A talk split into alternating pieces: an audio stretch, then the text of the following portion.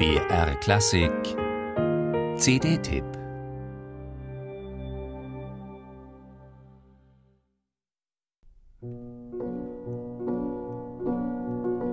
Ein ungarischer Pianist eröffnet sein Schubert-Album mit einer ungarischen Melodie?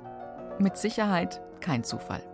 Bei Andras Schiff wird man das als subtilen Kommentar verstehen dürfen, als feine, aber treffsichere Kritik an der Kulturpolitik der Orban-Regierung in seinem ehemaligen Heimatland, in dem er nicht mehr konzertiert, weil er sich antisemitischer Hetze ausgesetzt sieht. Schon vor vier Jahren prangerte Schiff gemeinsam mit anderen Künstlern die staatliche Einflussnahme auf Medien und Kulturinstitutionen an, Jetzt stellt er ein folkloristisches Kleinod aus dem Hause Schubert auf die Pole Position.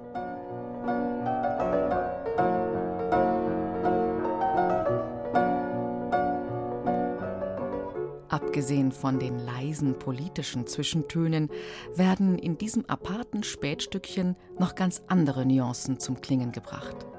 Nämlich die charakterlichen Eigenheiten des Hammerflügels aus der Pianowerkstatt Franz Brodmann. Lange zweifelte Andras Schiff an den Eigentümlichkeiten historischer Tasteninstrumente. Für die zwei CDs seiner Schubert-Interpretation ist er, wie er im Booklet bekennt, glücklich inspiriert von der individuellen Klanglichkeit des fast 200-jährigen Instruments. In der fragilen Balance zwischen den tiefen und den hohen Registern schnurren und schnarren die Basstöne. Im Diskant meint man manchmal das Schlagen eines Cymbals zu hören. Die geheimnisvoll akkordischen Schubert-Melodien entschweben in windstille Sphären.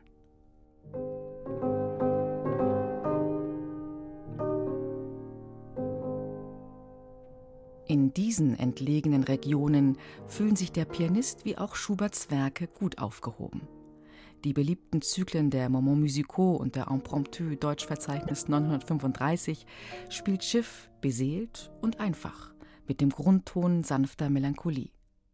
Er forciert weder im Ausdruck noch in der vorwiegend moderaten Tempogestaltung, was besonders den beiden späten Sonaten eine ergreifende Weite verleiht. Wie von selbst öffnet sich beim Hören der Horizont. Die Abstufungen ins Pianissimo scheinen unendlich. Im Fortissimo spürt man das Holz und die Saiten, das ganze Material des Fortepianos arbeitet. Unter dieser physischen Belastung kann die scheinbar schwerelose Musik prinzipiell nicht ins kitschig Körperlose entgleiten. Im Gegenteil, die instrumentale Erdhaftung macht Schuberts Einfälle gerade noch viel visionärer.